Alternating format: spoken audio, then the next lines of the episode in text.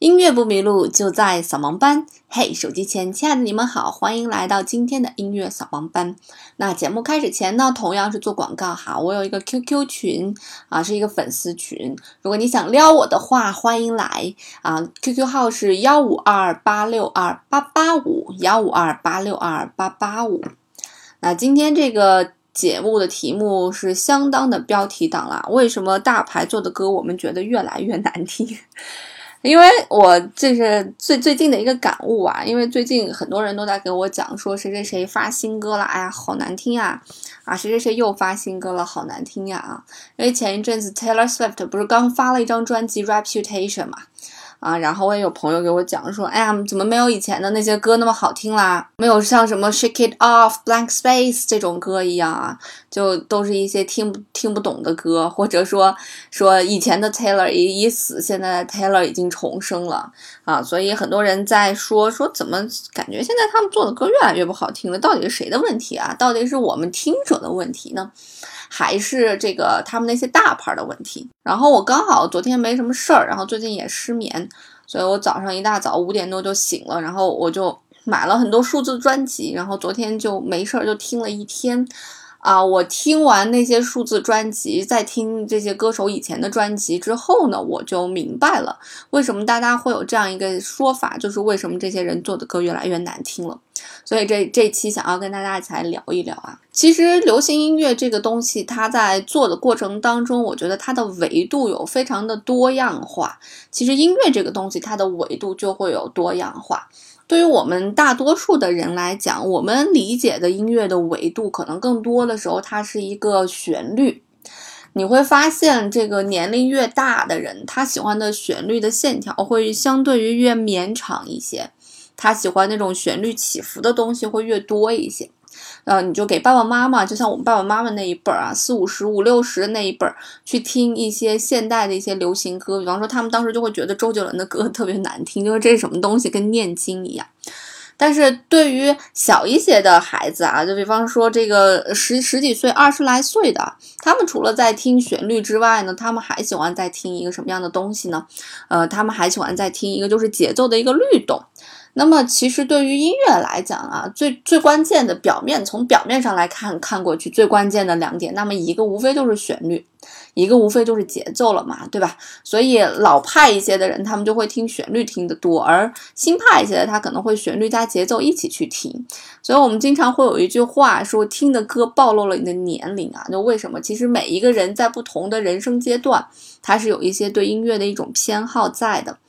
嗯，那么。那么现在的音乐的一个发展的一个趋势是什么样子的呢？你会发现，它不仅仅的是在听旋律、听节奏，它有的时候可能会要听一些音乐的整个的一个氛围的这样一个东西，就是它带给你的是一个整体的感觉。我有的时候会给我的朋友发我的小样发 demo 啊，发 demo 的时候，我就经常会跟他们说一句话，我说听 demo 只听旋律和歌词，嗯，不听编曲的，也不听唱功的。他不听整体感觉，但是当一个成品展现在人的面前的时候，我们听的往往是一个整体感觉，嗯，很少去单独去评判这个歌的旋律或者节奏。有的时候你可能会听见这样的话，说这个歌的旋律还不错，但是编曲好像稍微逊色了一些，对吧？呃，一般来讲，大多数情况下，对于大多数的普通听众来讲，啊，他们听的大多数的情况下都是一个整体的感觉。这个歌给我的整体的感觉会非常的不错。那所以这个整体感觉就是另外一个维度了，其实就是这个音乐整体在做出来的一个整个给你的一个氛围感。这个整体感觉会包括一些什么样的东西呢？它会包括旋律，它也会包括节奏，同时它还会包括编曲，它还会包括后期的一些混音。啊，我曾经看见我朋友发过一个朋友圈，特别有趣儿啊。他说什么叫做混音呢？混音其实就是，呃，当你这个拿了一个手机啊，自拍了一张之后，混音就相当于过了一遍美图秀秀。而我们现在听的这个 MP3 格式呢，相当于 把高清的图片变成了这个标清甚至不清甚至打马赛克的图片啊，就那个像素点都非常的大。我觉得这个图片非常直观的诠释了什么叫做混音。所以混音是在干嘛？混音是在把各种不同的这个乐器。嗯，用混音师觉得好的方式，以一个整体的形式呈现给你每个乐器的摆放的一个位置，以及带给你的一个整体的一个感觉。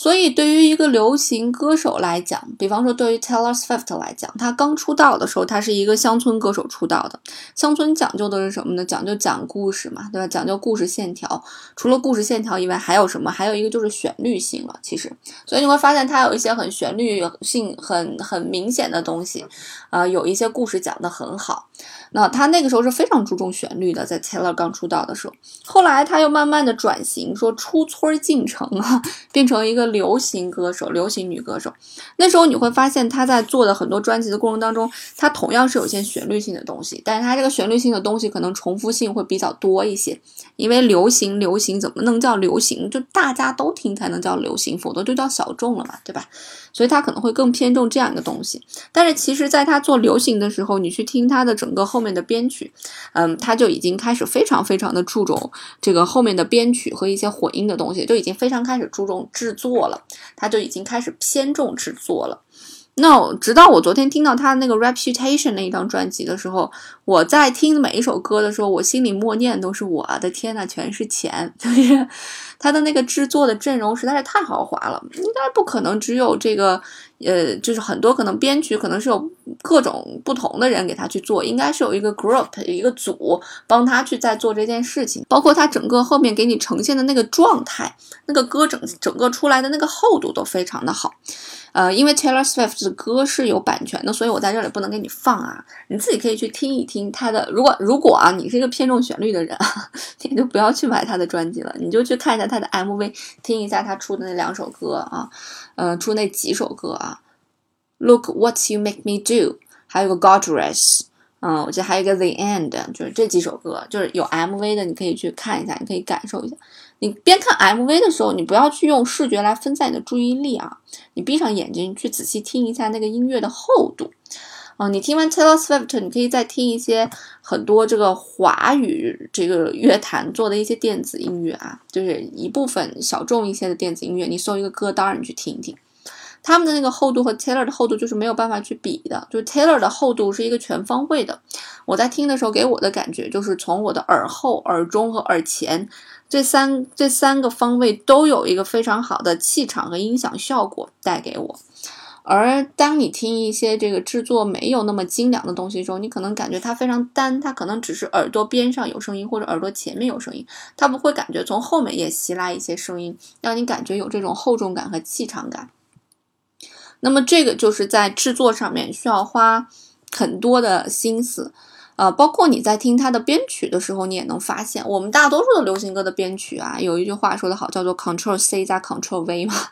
因为很多流行歌它都在不断的重复，所以我们大家基本上就会把前面的粘贴到、复制粘贴到后面。但是你会听它的很多编曲，它的整个的这个呃层次和维度都非常的多，包括一些小的细节也非常非常的多。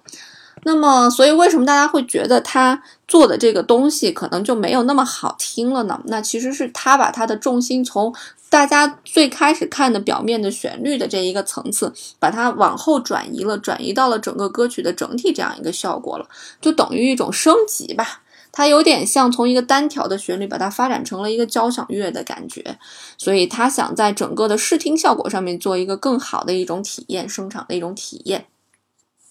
所以我觉得这就是为什么大家会觉得他们的歌做的越来越不好听。当你在注重这个声场体验、注重整体效果的时候，你必然肯定需要忽略掉很多旋律带来的一些优美感。如果旋律总是还是放在前面。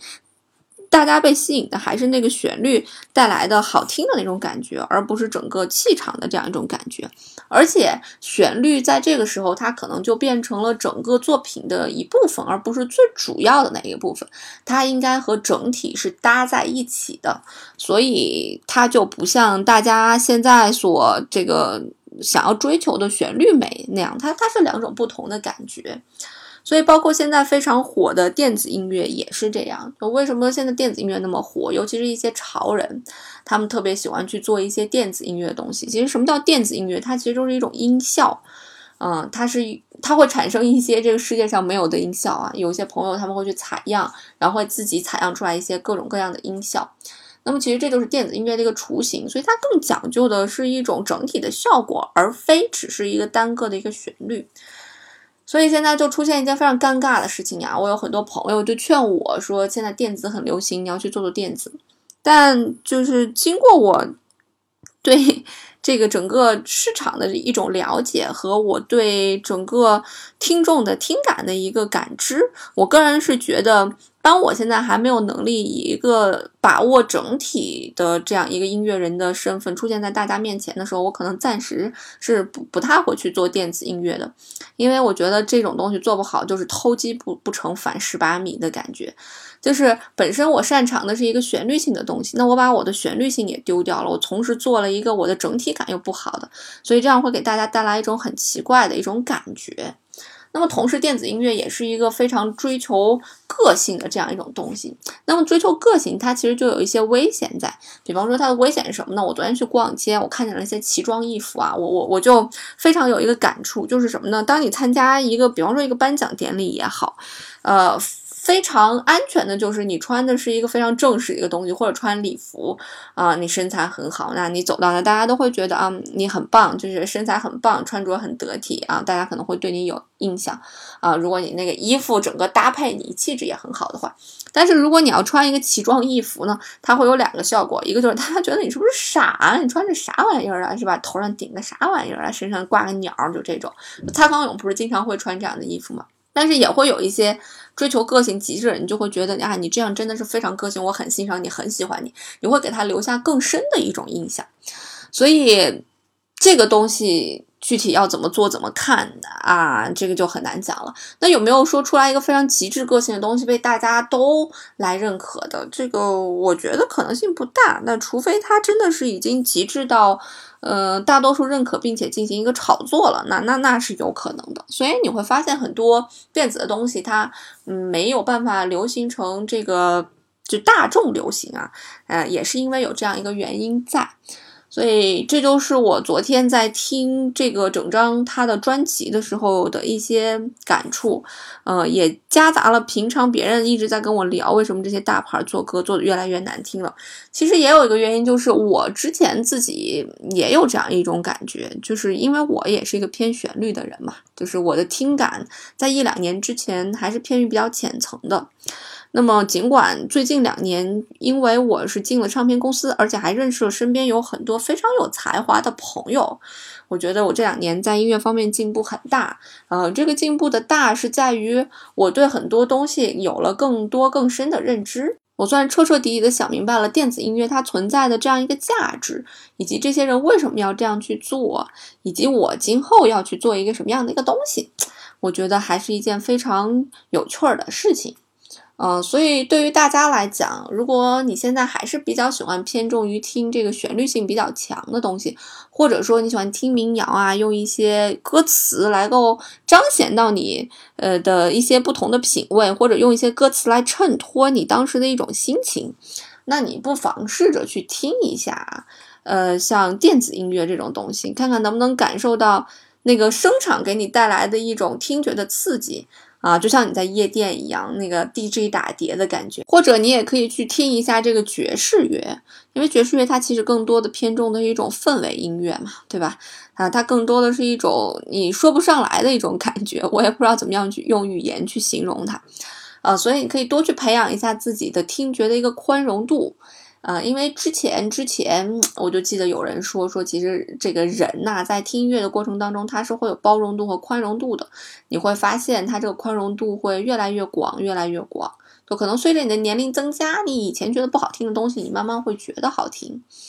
嗯，所以为什么这些大牌儿他？做的东西你觉得越来越不好听了，其实它算是一种进化史，啊，就就你就单拿 Taylor Swift 来说吧，因为我最近是在听他的歌，所以他的整个的这个专辑的一个制作，这六张专辑的制作，一步一步过来，就是一个流行音乐的一个进化史。你会明显感觉到一个很市场化的、商业化的一个模型，慢慢的强大、强大、强大到了一个非常立体、整体的这样一个艺人、一个音乐人，呃，出现在你的面前。然后还有一点我想说的，就是今天是周杰伦的生日嘛，那周杰伦在 QQ 音乐独家发行了一首单曲，大家可以去听一听。我昨天也是熬到了十二点，然后去听周杰伦的歌，然后发现大家都刷屏了。其实你严格去讲说，杰伦这首歌和他其他歌比起来，就肯定是他他现在这个写歌已经没有以前的就那么认真的再去对待这件事情了啊。那你一听就能听出来，但是你听第一耳朵，你听。听他的这个主歌一出来，你还是能够感觉到，就是周杰伦这个人，他还是才华无限的。他那个旋律线条的走向，总是会给你一些哎让你觉得很惊喜、不落俗套的东西。我觉得这是一个写旋律非常重要的一点，就是它好听也不落俗套，是非常重要的一点。啊，就尽管这样，我的朋友圈还是被周杰伦所刷屏了。所以你看，什么是流行音乐啊？所以它流行音乐，流行音乐，它这个东西跟自己的个人主观的臆断是。相就就就他是你一个个人的主观臆断，就是他觉得这个东西陪伴了我这么久，他是我的青春记忆，我就会转发，我也转了，我 QQ 都转了，那个微微信朋友圈我也转了，啊，都差微博转了，因为我真的很爱周杰伦，所以他是你的人生当中的一种记忆，所以流行音乐如果想要把它做的流行起来，肯定是需要一定程度的去营销的。嗯，而那种真的听起来很牛的音乐，它并不一定能够完全火起来。我有很多朋友做的音乐很很很牛很厉害，我每次听都会非常的赞叹，但是它绝对是火不起来的，这一听就知道它不是一种市场音乐。所以，当一个人走到一定的高度的时候，可能他所要的东西，他所看的东西和你想听的东西其实不一样了，所以你就会觉得这东西不是我要的。啊，我现在还是会写一些旋律很好听的歌，我想迎迎合大众的口味，我想红嘛。那等有一天真的红起来了，那可能我也会做一些这样子的东西啊，又要花钱，对吧？花很多钱，然后做出来一个大家不爱听的东西。但其实这些东西是一个音乐人他脑袋当中，或者是他的想法当中一些非常呃有特点、有想法，又可能会很极端。呃，可能会很能表现他自己的一些东西，反正说不上来，反正那才是他自己，才是真的自己。好了，那今天的节目呢，就絮絮叨叨、絮絮叨叨跟大家都说了这么多。那我最近在开一个写歌课，呃，第二期的课程马上就要开了，应该是二月份，二月二月一号开始开课吧，就那一周。然后如果大家想报名的话呢，可以私信我来咨询，但是它这是一个收费课啊，不做免费课啊。好了，那今天的节目就到这儿了。音乐不迷路，就在小萌班。那我们下周再见啦，拜拜。